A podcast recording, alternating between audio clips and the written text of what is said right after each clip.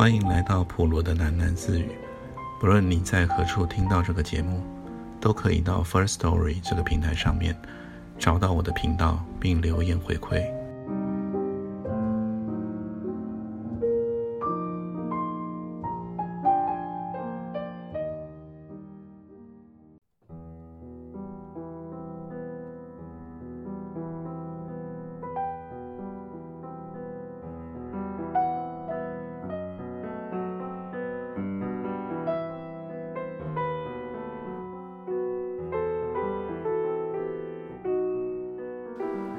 吴柱国和于教授同时都笑了起来。于是啊，我便对他们说道：“一九一九年五月四日，一群北京大学领头的学生，为了反日本，打到一个卖国求荣的政府官员家里，烧掉了他的房子，把躲在里面的一个驻日公使揪了出来，痛揍一顿。”那些美国学生听得肃然起敬了起来，他们口口声声反越战，到底也不敢去烧他们的五角大厦呢。后来这批学生都下了狱，被关在了北京大学的法学院里面，一共有一千多人呢。我看见他们听得全神贯注了，我才慢慢说道：“下了监狱，那群学生当中，领头打驻日公使的，便是在下。”他们哄堂大笑起来，顿足的顿足，拍手的拍手。外面警察放枪，他们也听不见了。于教授笑得一颗光秃的头颅前后乱晃了起来。他们都抢着问：“我们当时是怎么打赵家楼的？”我跟他们说：“我们是叠罗汉，爬进了曹汝霖家里去的。另一个爬进去的那个学生啊。”把鞋子挤掉了，打着一双赤足，满院子乱跑，一边放火。那个学生现在在哪里呢？他们齐声问道。我说啊，他在台湾一间大学教书，教拜伦。那些美国学生一个个都笑得乐不可支了起来。于教授那一张皱纹满布的脸上突然一红。绽开了一个近乎同志的笑容来。他讪讪地咧着嘴，低下头去，瞅了一下他那一双脚。他没有穿拖鞋，一双粗绒丝袜，后跟打了两个黑布补丁。他不由得将一双脚合拢在一起，搓了两下。我告诉他们，我们关在学校里，有好多女学生来慰问。一个女师大的校花，还跟那位打赤足放火的朋友结成了姻缘呢。他们两人是当时中国的罗密欧与朱丽叶呢。柱国啊，你真会开玩笑。女教授一面抚摸着他那光秃的头顶，不胜唏嘘地笑道：“他看见吴柱国那杯茶已经凉了，便立起身，一拐一拐的。”去拿了一只暖水壶来，替吴柱国斟上了滚水，一面反问他：“你为什么不告诉你学生，那天领队游行扛大旗的那个学生，跟警察打架，把眼镜也打掉了？”吴柱国也讪讪地笑了起来。我倒是跟他们提起啊，贾医生更开手指，在墙上写下了“还我青岛”的血书啊。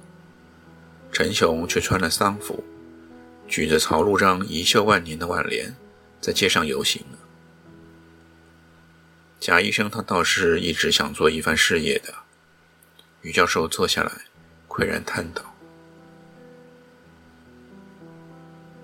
不知他那本《中国思想史》写完了没有呢？”吴柱国关怀地问道。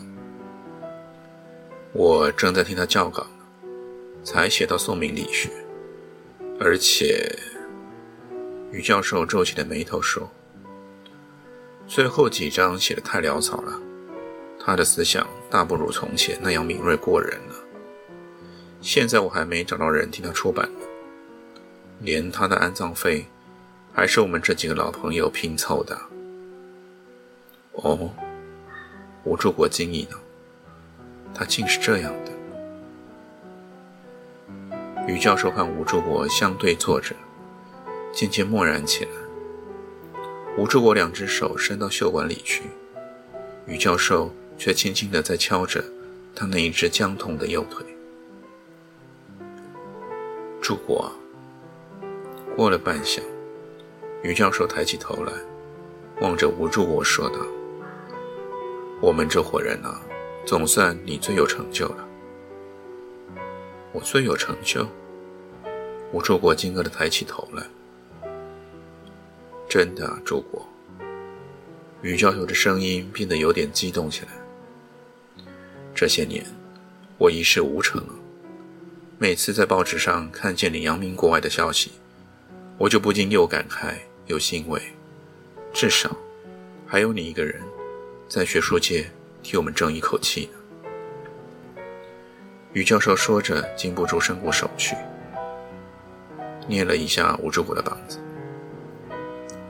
青雷啊！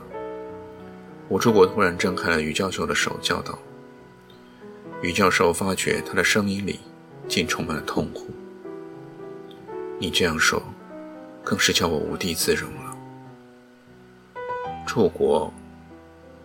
于教授缩回手，喃喃唤道：“青雷，我告诉你一件事，你就懂得这些年我在国外的心情了。”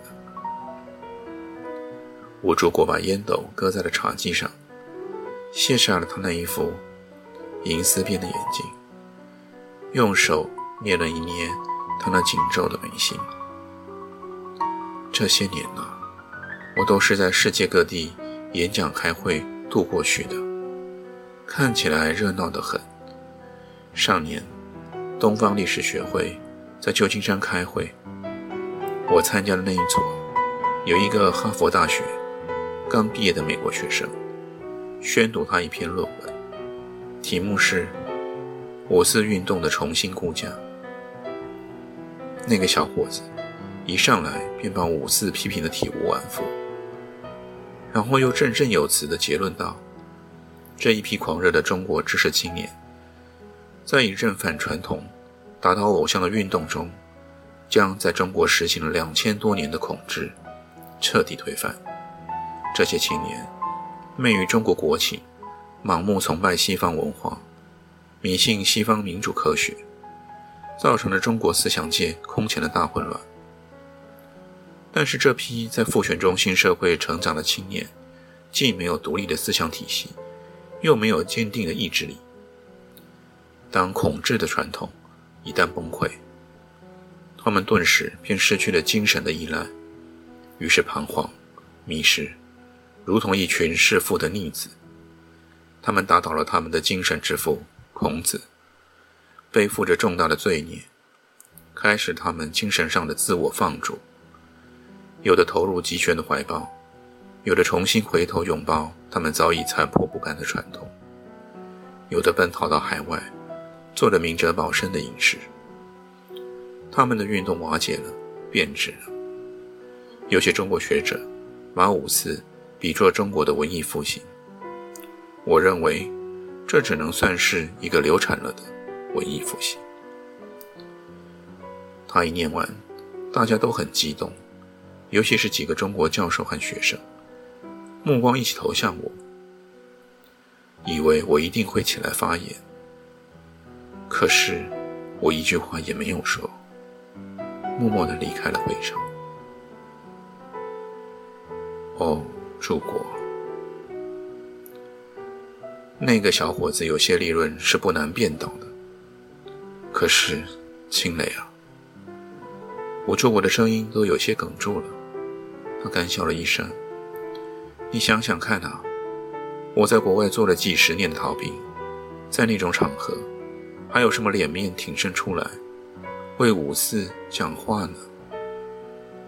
所以这些年在外国，我总不愿意讲民国史。那次在加大提到了五四，还是看见他们学生学潮闹得热闹，引起我的话题来，也不过是逗着他们玩玩。”当笑话讲罢了。我们过去的光荣啊，到底容易讲些。我可以毫不汗颜地对我的外国学生说：“李唐王朝造就了当时世界上最强盛、文化最灿烂的大帝国。”就是这样的。我在外国喊了几十年，有时也不禁好笑，觉得自己真是像唐玄宗的白发宫女，拼命在向外国人吹嘘天宝一事。可是柱国啊！你写了那么多的著作呢？于教授几乎抗议地截断了吴助我的话。我写了几本书，唐代宰相的职权，唐末藩镇制度。我还写过一本小册子，叫《唐明皇的梨园子弟》，一共几十万字，都是空话。吴助国摇着手喊道，然后他又冷笑了一声。那些书堆在图书馆里，大概只有修博士的美国学生才会去翻翻罢了。住过你的茶凉了，我给你去换一杯水吧。于教授立起身来，我住过一把止住了他的手，抬起头，望着他说道：“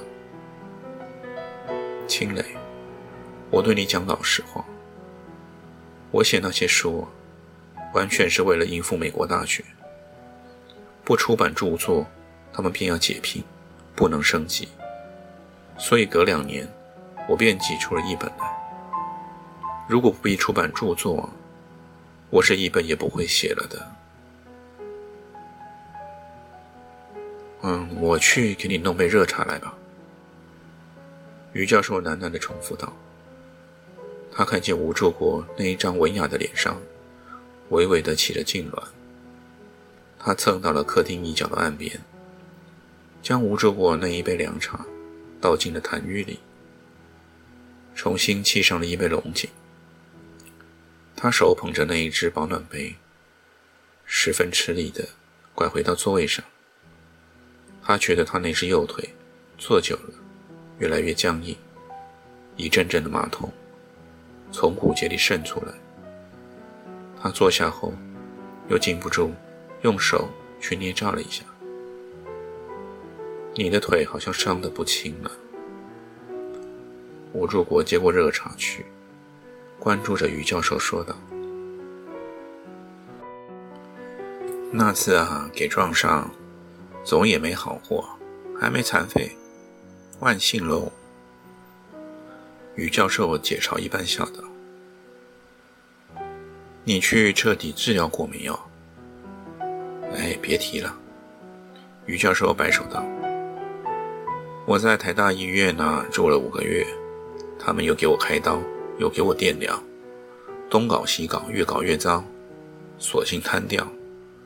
我太太也不顾我反对，不知从哪里弄来一个针灸的郎中，搓了几下。”居然能下地走动了，于教授说着，很无可奈何地摊开手笑了起来。我看我们中国人的毛病啊，也特别古怪些。有时候洋法子未必凑效，还得弄一帖土药秘方啊来治一治，像打金针乱搓一下，做心还戳中了机关呢。说着，吴柱国也跟着摇摇头，很无奈地笑了起来。跟着他伸过手去，轻轻拍了一下于教授那一条僵痛的右腿，说道：“你不知道啊，青雷，我在国外一想到你和贾医生，就不禁觉得内疚。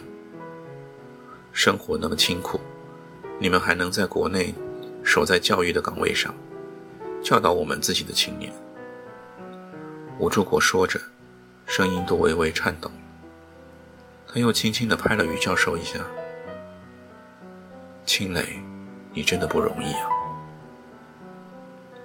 于教授默默地望着吴卓国，半晌没有作声。他搔了一搔他那光秃的头顶，笑道：“现在啊，我教的都是女学生啊，上学期一个男生也没有了。你教浪漫文学，女孩子自然是喜欢的。吴柱国笑着替于教授解说道：“有一个女学生问我，拜伦真的那样漂亮吗？我告诉她，拜伦啊是个跛子，恐怕跛的比我还要厉害。”那个女孩子顿时一脸痛苦不堪的样子。我只得安慰她：“拜伦的脸蛋儿啊。”还是十分英俊的。女教授和吴志国同时笑了起来。上学期大考啊，我出了一个题目，要他们论拜伦的浪漫精神。有一个女孩子写下了一大堆拜伦情妇的名字，连她的妹妹 Augusta 也写上去了。教教女学生也很有意思的。吴志国笑的低下头去。你翻译的那一部拜伦诗集，在这里一定很畅销喽。拜伦诗集我并没有翻完呢。哦，其实还只差最后几章了。这七八年，我们译过一个字，就是把拜伦翻译出来，恐怕现在也不会有多少人看。于教授颇为落寞地叹了一口气，定定地注视着吴柱国。柱国，这些年我并没有你想象的那样，并没有想要守住岗位。这些年，我一直在设法出国。青磊，你，我不但想出国，而且还用尽了手段去争取机会。每一年。我一打听到我们文学院有外国赠送的奖金，我总是抢先去申请。前五年，我好不容易争取到了哈佛大学给的福特奖金，去研究了两年，每年有九千多美金。出国手续全部我都办妥。那天我到美国领事馆去签证，领事还跟我握手道贺。哪晓得一出领事馆门口。一个台大学生骑着一辆机器脚踏车过来一撞，便把我的腿给撞断了。唉，秦磊，无助我安慰道：“我病在医院里，应该马上宣布放弃那项奖金的。可是我没有，我写信给阿福，说我的腿受了外伤，治愈后马上出去。”我在医院里躺了五个月，哈佛便取消了那一项奖金。要是我早让出来，也许贾医生便得到了。贾医生吗？吴志国惊叹道：“贾医生也申请了的，所以他过世，我特别难过啊，觉得对不起他。要是他得到那一项奖金，能到美国去。”也许就不会病死了。他过世，我到处奔走，替他去筹治丧费跟抚恤金。他太太也病得很厉害。我写信给邵子琪，邵子琪派了一个人，只送了一千块台币了。唉，吴柱国连声叹道。可是柱国，于教授悄然望着吴柱国。我自己实在也很需要那一笔奖金呢。亚星去世的时候，我的两个儿子都很小。亚星临终要我答应，一定要抚养他们成人，给他们受最好的教育。我的大儿子出国学工程，没有申请到奖学金，我替他筹了一笔钱，数目相当可观，我还了好几年都还不清。所以我那时想。要是我得到那笔奖金，在国外省用一点，就可以偿清我的债务了。没想到，于教授耸一耸肩膀，干笑了两声。吴柱国举起手来，想说什么，可是他嘴唇动了一下，又默然了。过了片刻，他才强笑道：“雅欣啊，她真是一个叫人怀念的女人呢。”